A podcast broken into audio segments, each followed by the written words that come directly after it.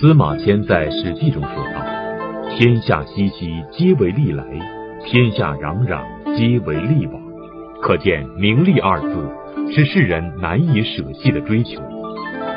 但是庄子的人生哲学是淡泊伟大，只有超越了所有的功名利禄之心，才能感悟到人生的最高境界，那就是逍遥游。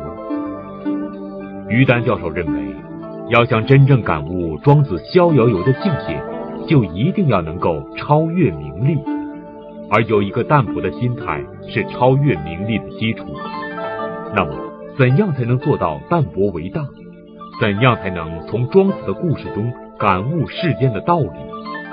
怎样才能超越自我，达到一个理想的境界呢？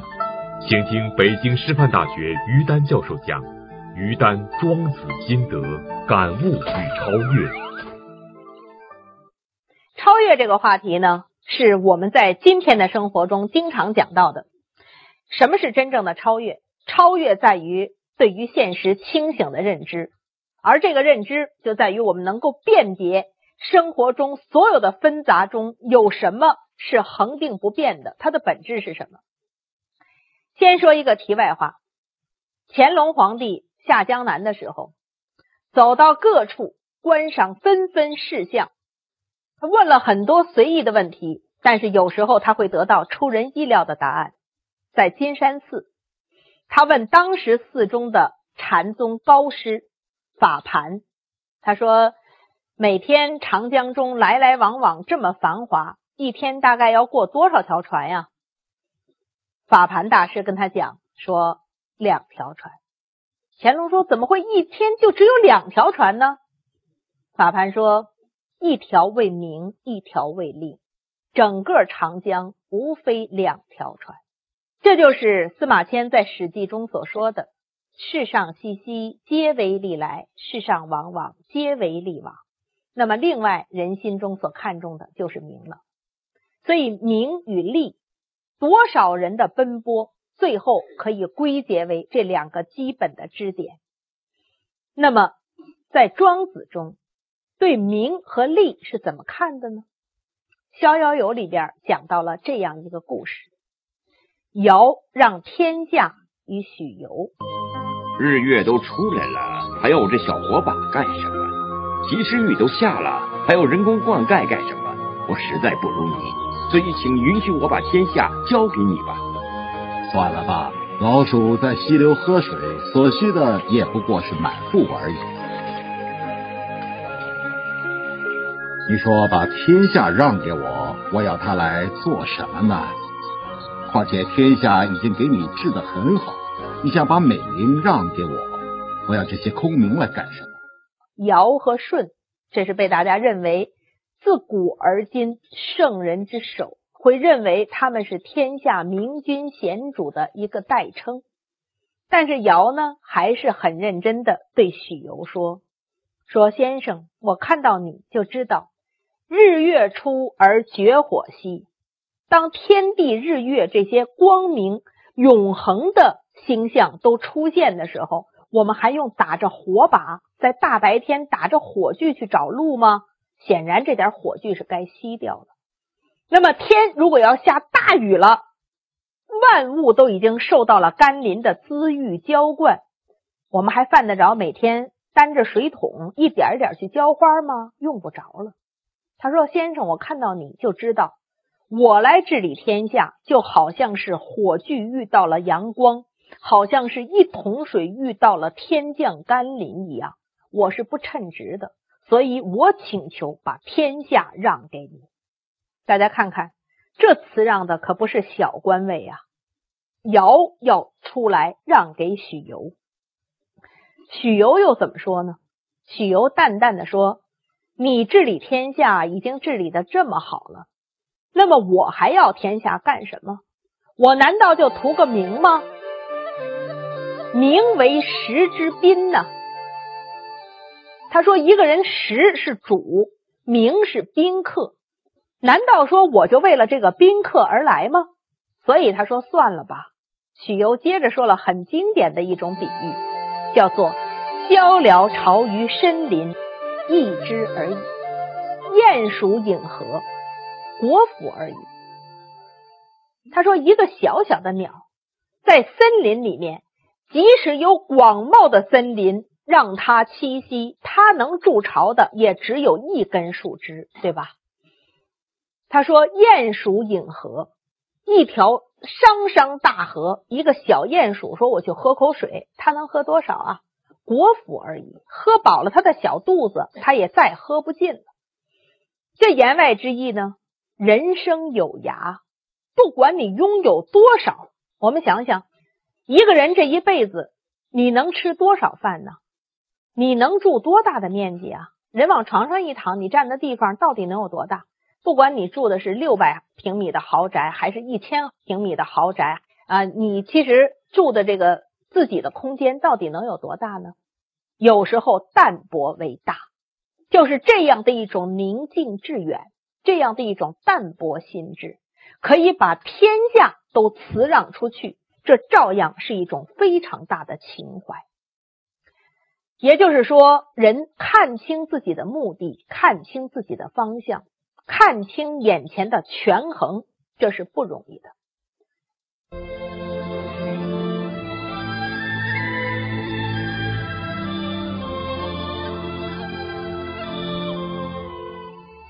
我们今天的生活往往是什么呢？往往是无事忙。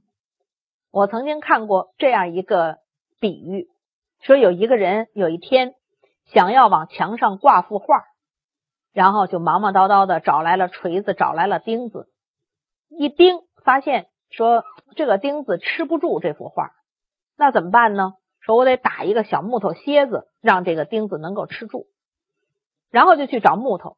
找着了以后说不行，我必须得去找把斧子，就找斧子。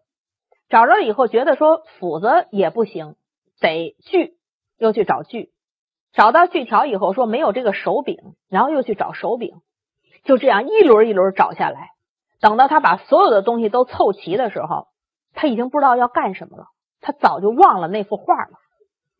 其实这有点像我们今天的生活，我们今天的生活像。黎巴嫩著名的诗人纪伯伦说的那样，我们已经走得太远，以至于我们忘记了为什么而出发。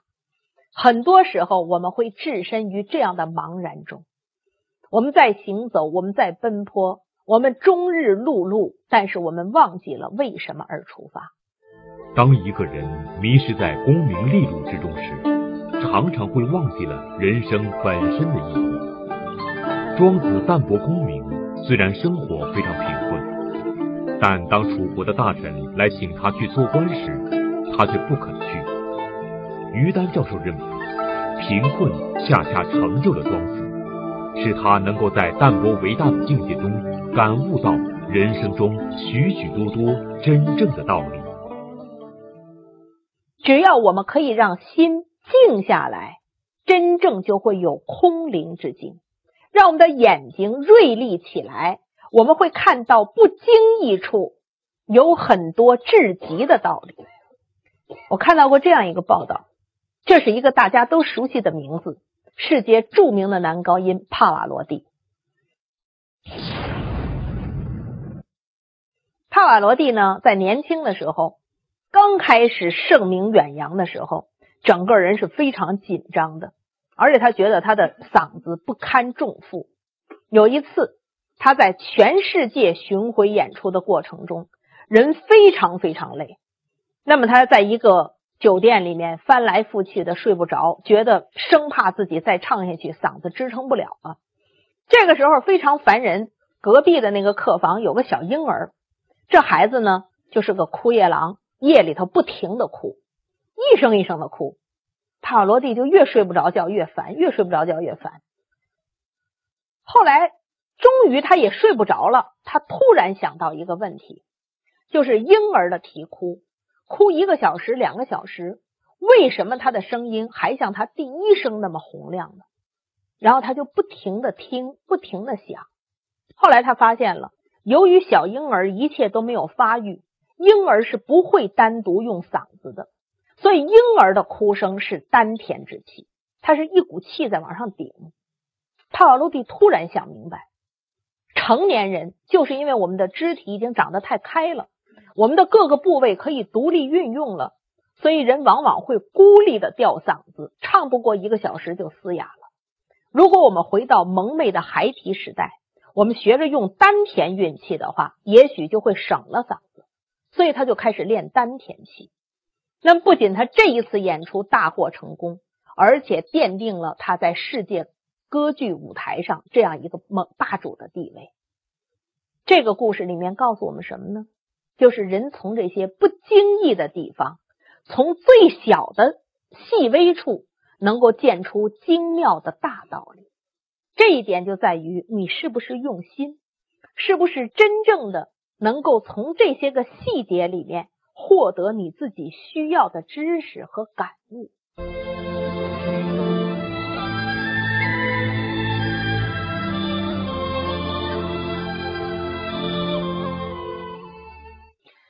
有很多人一生追逐辉煌，总是希望在喧喧嚷嚷之中，不要说辞让天下了，连一个职位、一个小小的兼职的机会。我们都不肯放弃，因为我们耐不住寂寞。我们需要这种外在的辉煌来证明我们自己的能力。但是其实呢，有这样一句谚语说，在真正的比赛中，冠军永远跑在掌声之前。这句话很耐人寻味。大家想一想啊，其实一个长长的比赛，不管是几百米还是马拉松。冠军跑到终点之前，听众席上是没有掌声的。只有冠军冲过了线，掌声响起。而后面更多的掌声是为后进者加油的，是因为他们落伍了，在鼓励他们。所以落后的人听到的掌声比冠军要多。其实冠军是在大寂寞中第一个冲到终点的人。而这种大寂寞最终会打开掌声的辉煌，所以这句话呢也很耐人寻味，叫做“冠军永远跑在掌声之前”啊。其实这句话也对我们每一个人是一种启发，就是古人的散淡，古人的恬静，古人的辞让，在于什么呢？在于他们留一份寂寞给生命，让生命终于可以开阔。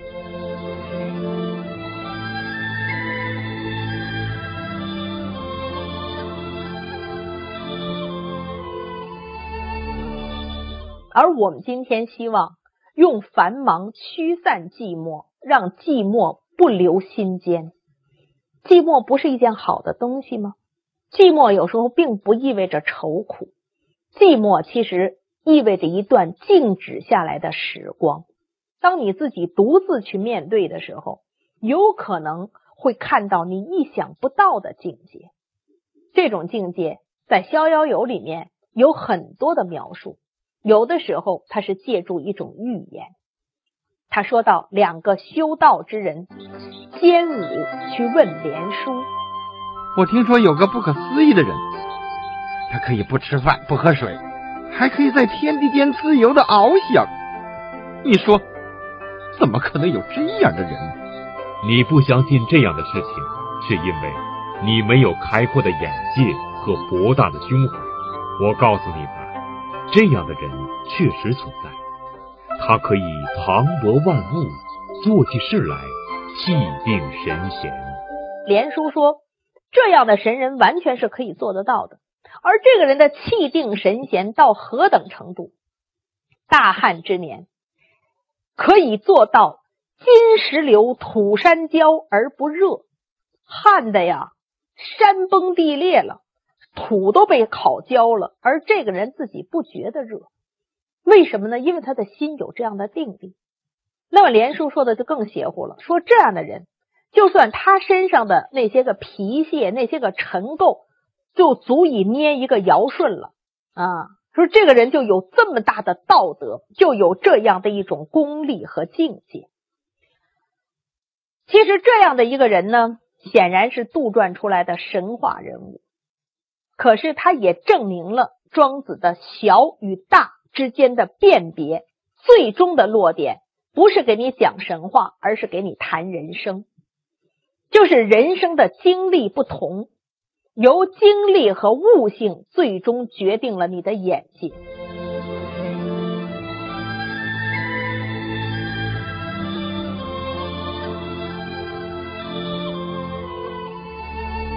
那么这种眼界反过来，一个人的生活是可以由态度来改变的。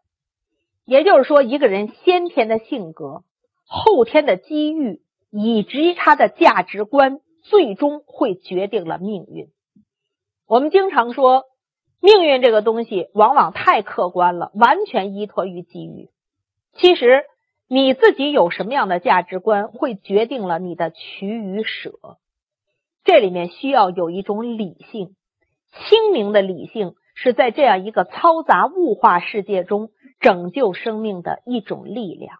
但同时，我们需要一种欢心的感性，这种感性之心使得我们触目生春，我们所及之处充满了欢乐。那么，这个意象在宋代的笔记文中有一个特别好的故事的记载。又是说到苏东坡和佛印这一对冤家，经常共同出游，看到很多的事象情景，但他们有自己的解读。有一天，两个人呢结伴出游，走到了一个随随便便的木匠铺，看见这个木匠呢自己在那儿正在做家具，拿出一个墨盒，啪一弹墨线。佛印一见，马上就拿起这个墨盒来。做了一首诗：我有两间房，一间凜雨转轮王。有时拉出一线路，天下妖魔不敢当。这话说的是墨盒。他说我的这个房子啊，有一间租给了转轮王。墨盒里不是有个轮子吗？然后能把这线拉出来。他说我拉出这个一线路的时候，天下妖魔不敢当。为什么呢？这个墨线就是所谓规矩的矩，这一弹，它给出来的就是正直。墨线代表的就是正直与准则，所以他说，在这样的一个正直与准则的标准制衡之下，所有的妖魔鬼怪是不能出来的。这就是人心中的这间房，要有一把尺子，要有公正，做人要有底线，要不超越。这才能够做到这个世界上行为的守则。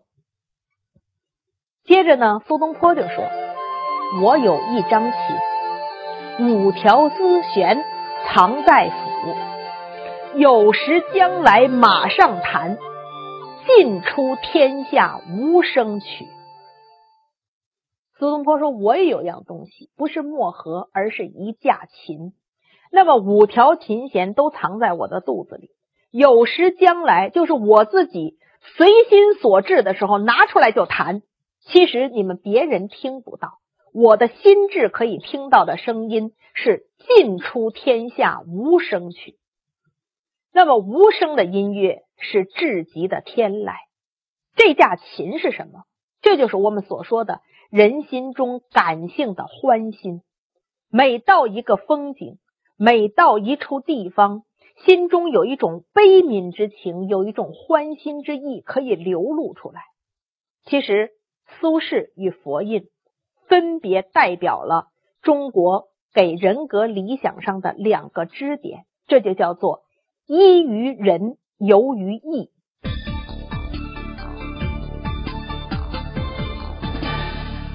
依于仁，就是指一个君子内心要有仁爱的准则。这是一种标准，像一个墨盒弹出的墨线一样，清清楚楚、不容置疑，摆在那里作为底线。而由于义，就是人的自由境界。这个义是艺术的义，也就是苏东坡心中的那架琴。一个人有了这样的一种心游万仞、可以凭借的音乐，那么他在一个寂寞世界上，他还会不甘吗？那么他面对所有纷纭的事项时候，他不能超越吗？庄子生活在战火纷飞、群雄争霸的战国时代，但他的心却是那样的淡定。于丹教授认为，不同价值观念的人在经历相同的事时，会得到完全不同的人生感悟。正因为庄子超越了功名利禄，方可逍遥人生。而在现代社会中，我们可以看到那么多的乍富之人，我们的心态还能够保持平衡吗？我们的人生还能够逍遥的起来吗？广告之后，请继续收看于丹《庄子心得感悟与超越》。于丹教授认为，不同价值观念的人在经历相同的事时，会得到完全不同的人生感悟。正因为庄子超越了功名利禄，方可逍遥人生。而庄子所谓“逍遥游”中的“游”字，又是一种什么样的境界呢？“游”是个动词，“游”告诉我们，人想体验逍遥。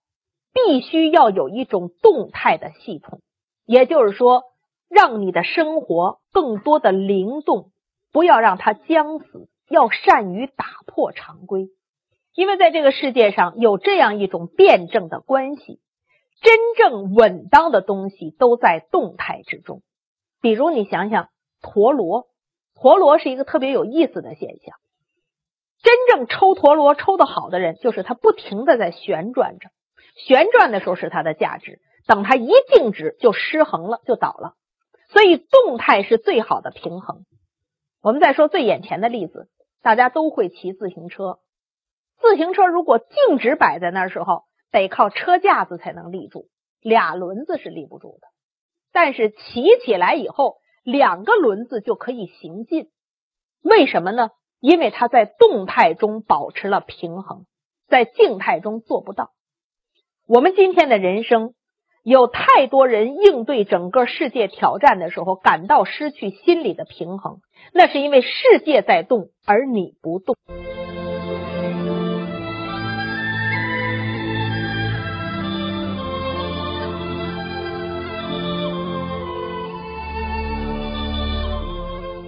如果整个时代在变迁着，一个人真能做到与时俱进。不断的有自己的取与舍，以一种清楚的眼界，让自己确定准则，并且以这样一种心游万仞的自由空间调整自己的生活秩序，永远保持着一种动中的平衡。那么你不会倒，你永远是行进的自行车和旋转着的陀螺，你不会倒。只有你静下来，你才真正倒了。而你倒下来时候是没有外力可以拯救的。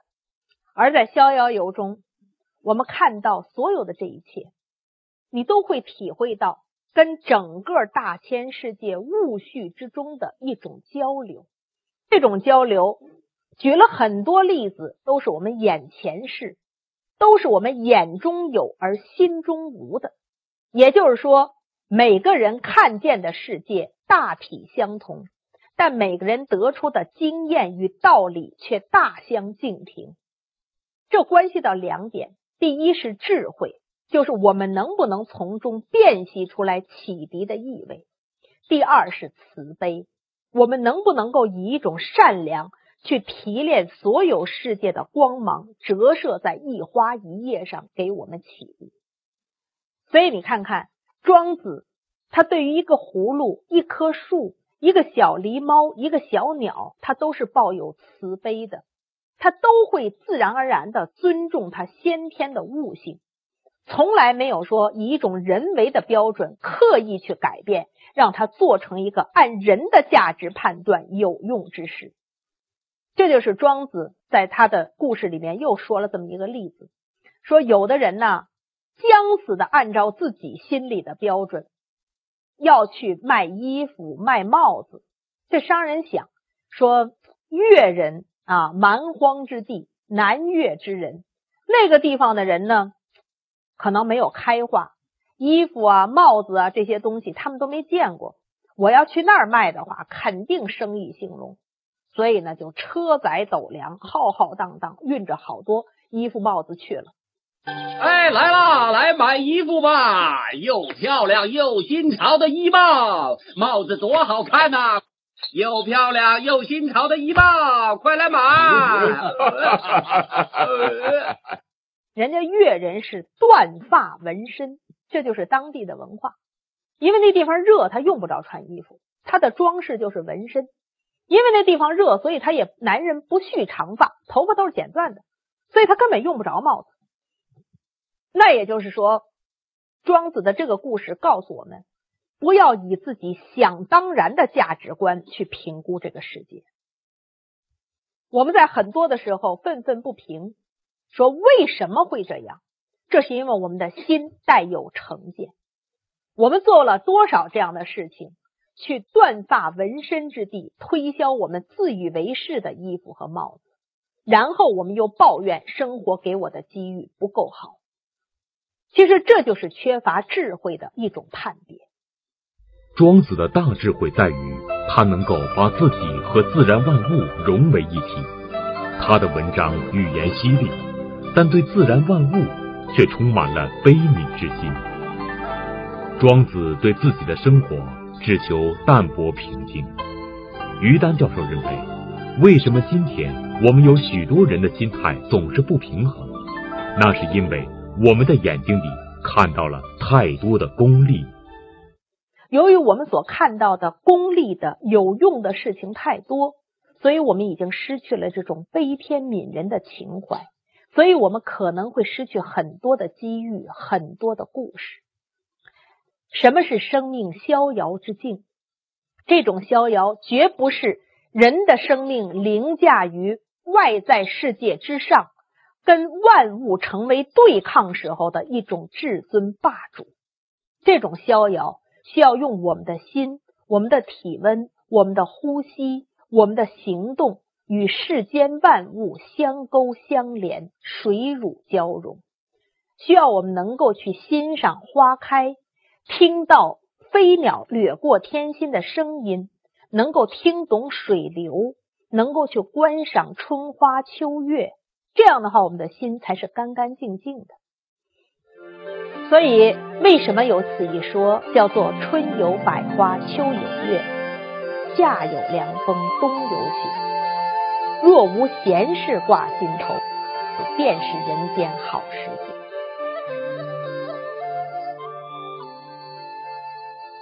人间真正的好时节，就是没有闲事挂心头。那么，这种闲事往往表现为什么呢？就在于我们给自己设置的一种障碍，让我们的境界不能开阔。我们知道，庄子讲的看天有整个的大鹏鸟，莫之夭峨的九万里长天；看水有北冥的大鲲。可以鱼游浅底那样的一种沧海，也就是说，这个天跟海都需要我们无遮无碍的眼界。生活中，眼界怎么样能够看得真正开阔呢？禅宗有这样一句话：“眼内有事三界窄，心头无事一床宽。”说眼内要是有事。人眼睛里面有事，心中就有事。他会看得三界窄，三界是什么？前生、此际、来世。人还不是这一辈子憋屈的事儿，是你把上辈子跟下辈子全都憋屈了，这就叫三界窄。只要你眼里的事化不开，你成天牵挂着，你就会看得连上辈子、下辈子都抵押进去。但是如果心头无事，一床宽。用不着去郊游多远的地方，坐在自己家的床上，你都会觉得这个床无比宽阔。所以，其实要想做到真正天地共游的境界，需要先开阔了眼界。而这种眼界在于什么？在于道家最根本的一种哲学出发：道法自然。因为道无所不在。道法自然，就是鼓励每一个人用自己的脚步去丈量你的里程，用自己的体验去开启你的心智。道法自然，就让你无处不看见道。道究竟在哪儿呢？东郭子曾经去问庄子：“你所说的道究竟在哪里？”嗯，那我告诉你吧，其实道是无所不在。那就请你明确的指出一个地方来。道啊！你看，就在那些提柏小草里面。提柏小草怎么会这样卑下呢？道就在蝼蚁的身上。道怎么会越来越卑下呢？道就在砖瓦里面呢。道怎么会更卑下呢？道在便秘里，真是太卑下了。嗯，其实如果真正看懂这段对话，我们会明白，所谓道法自然，也就是说，自然之中皆是道理，只看你自己能不能够发现。我们有什么样的眼睛，就有什么样的生活。大家都听过一句谚语。说山坡上开满了鲜花，在牛羊的眼中，它只是饲料，对吗？这就是我们的生活。有的时候我们能够看见鲜花，但是当一个人的心被乾隆皇帝所问的那两条船遮蔽的时候，为着名，为着利，我们能看见的世界差不多也遍布饲料，因为饲料是可吃的东西，是有用的。而鲜花是审美的，是启迪心智的。不要认为只有牛羊看见饲料，其实我们自己在今天也往往在抱怨饲料太多而鲜花太少。这就需要我们重归到庄子所说的道，我们去看一看，在那些最卑下的，甚至是最污秽的、最不堪的东西里，有没有真正的道理。那么，放低我们的心去发现，这是一种态度。大家知道，佛家的僧人呢，在出家的时候，他们都穿僧鞋。这个僧鞋的形状很有意思，即使是冬天，他们穿那种很厚的白布的袜子，但是这个鞋呢，仍然是前面露五指，后面露脚后跟儿。为什么？为什么是这样的鞋？僧人再简朴，也不至于省这点布。庄子是道家的代表人物。庄子认为道无处不在，就看你能不能感悟到。那么，在僧人前露五指后露脚跟的鞋子里，是不是也隐含着道理？广告之后，请继续收看于丹《庄子心得：感悟与超越》。大家知道。佛家的僧人呢，在出家的时候，他们都穿僧鞋。这个僧鞋的形状很有意思，即使是冬天，他们穿那种很厚的白布的袜子，但是这个鞋呢，仍然是前面露五指，后面露脚后跟儿。为什么？为什么是这样的鞋？僧人再简朴，也不至于省这点布。其实穿这样的鞋是为了提醒一个道理：所谓六根通透。要去到贪嗔痴怨疑慢这些个内心的障碍，六根要清净的话，就让你看到这六个洞。这六个洞啊，实际上是要你看得穿，要能够通透。但真正的奥秘就是，他为什么要把你放在脚下呢？为什么是双鞋呢？用佛家的话讲，人只有低下头才能看得穿，你不低下头是看不见的。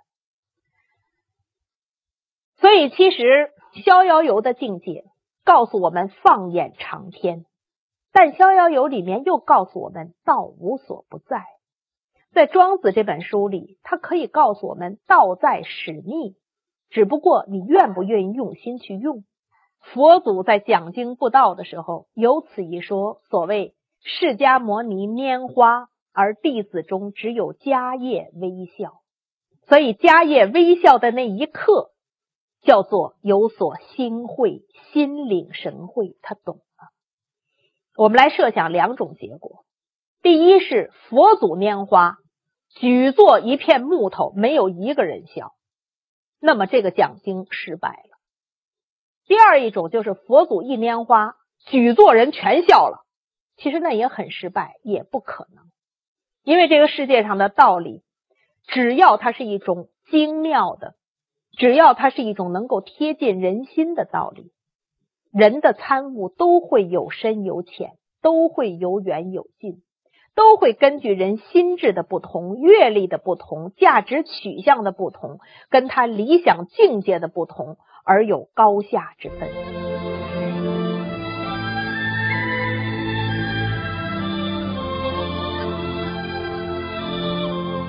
这个世界永远没有一个规整件告诉你每个人把道理都懂得像一加一等于二那样精确无误。所以，其实当佛祖拈花的时候，只有迦叶在微笑；当庄子亮出他逍遥游的时候，又有多少心灵真正得到游历的长空？真正有几个人能够与他的天地精神共往共来呢？这句话我们不能去追问庄子，但我们可以追问自己的内心。悠然心会，妙处难与君说。这是南宋张孝祥写的一句词。其实，当我们阅读庄子，每一个人有了拈花微笑式的感悟。当我们徐徐的合上一页，感到悠然心会的时候。庄子的价值就真正体现出来了，因为他的逍遥游给了我们每一个凡俗的生命一双非凡的翅膀。每一个人都希望自己的一生是幸福的，是有效率的。于丹教授认为，只有真正清醒的认知了自己，才可能获得成功的人生。而认识自己却是一件非常难做到的事。为什么最难认识的是自己？我们又怎样才能真正认识自己？请听北京师范大学于丹教授讲《于丹庄子心得》，认识你自己。